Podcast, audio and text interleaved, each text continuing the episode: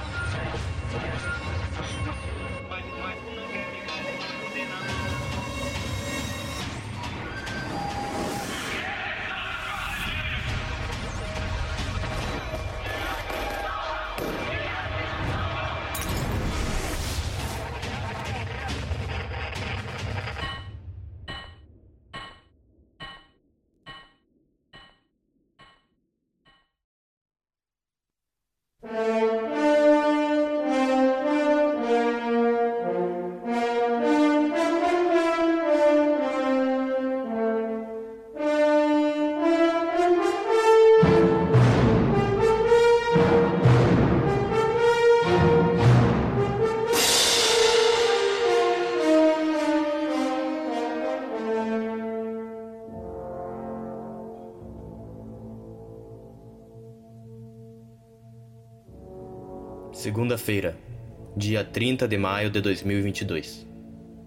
Editorial semanal Guerra de apenas um exército.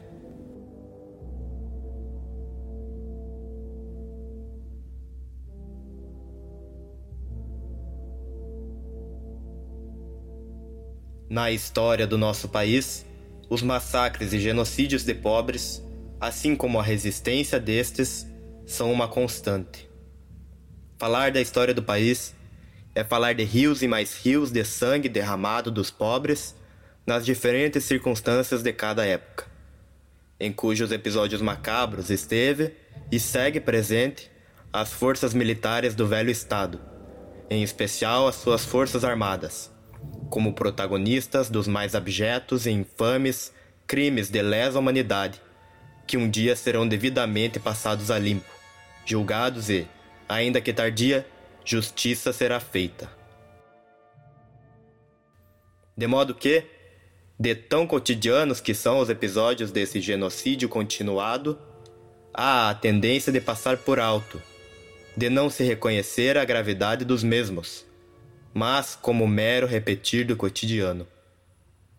Isso sem mencionar as sádicas execuções em abordagens policiais, as matanças por prazer e por brincadeira no serviço diário, como a execução por asfixia numa viatura improvisada como câmara de gás do trabalhador Genivaldo, no Sergipe, por agentes da Polícia Rodoviária Federal a semelhança do modus operandi ali empregado pelos agentes com a forma como os nazistas mataram milhões de prisioneiros não é mera coincidência na forma, mas também uma identidade de conteúdo.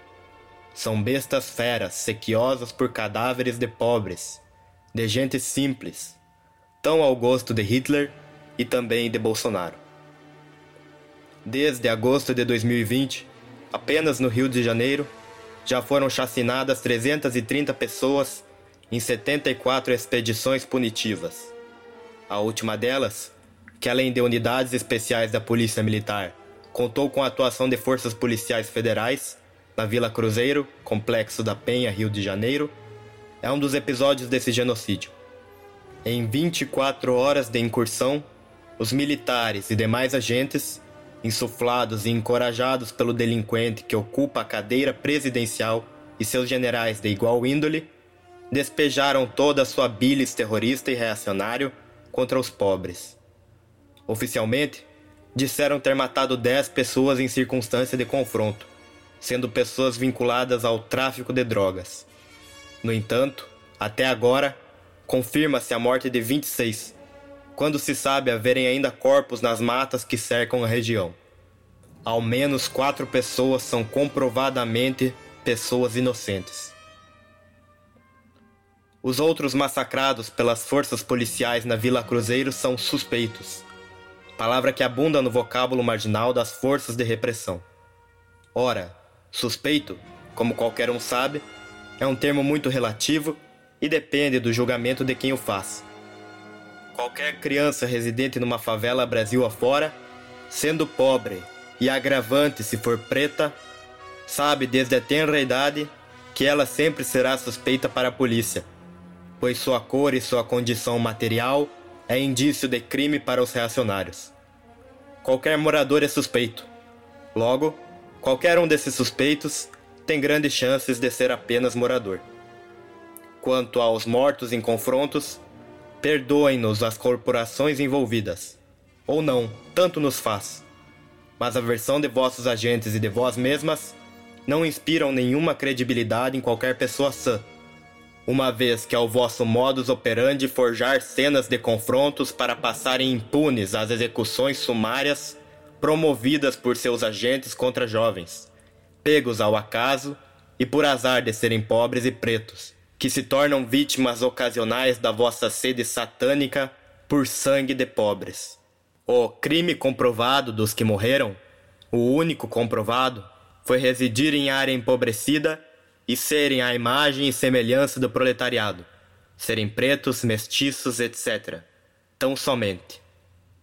Já a hipocrisia manifesta dos monopólios da imprensa é tal que vociferam sobre a circulação das drogas nas favelas e nada falam que a quantidade de entorpecentes que ali circula é o varejo do varejo. E todos roucos de ouvir e saber que em nada é comparável com o volume industrial de cocaína que transborda dos festejos dos ricaços.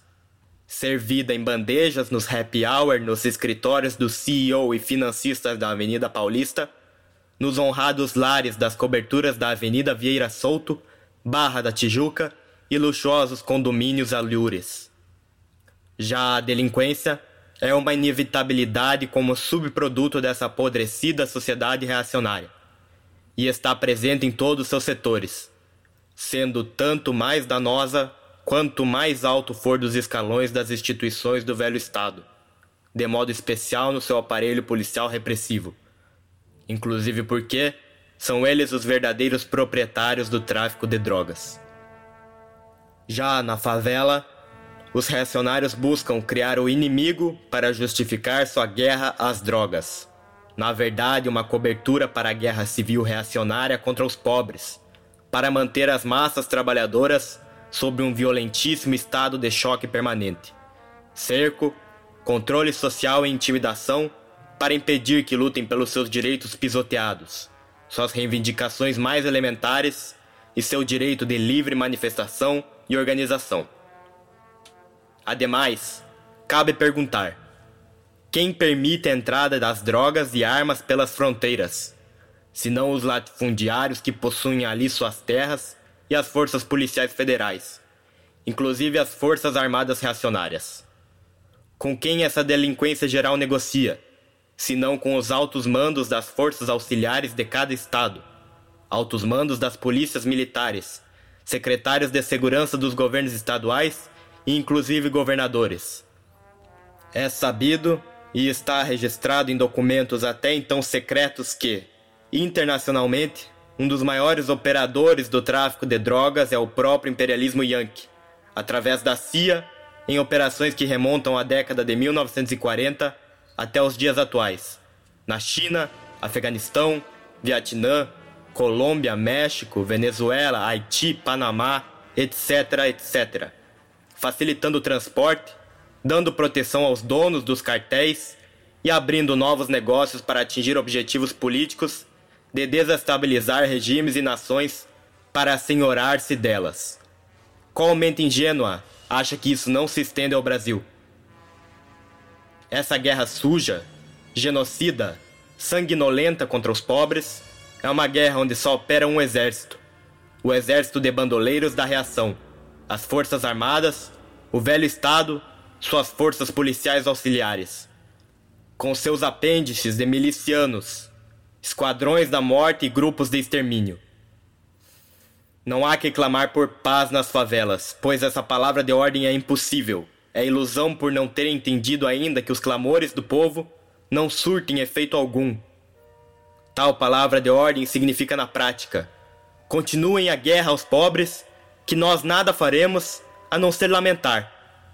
A guerra contra as massas das favelas é resultado da sociedade de classes, de suas fundações mesmas, e só desaparecerá com o fim desse velho Estado latifundiário burocrático e o surgimento de um Estado de democracia nova, nascido das cinzas do seu antecessor. Assim, a situação objetiva está empurrando crescentemente as massas à conclusão de que é necessário se armar como única forma de se defender dessa matança desenfreada.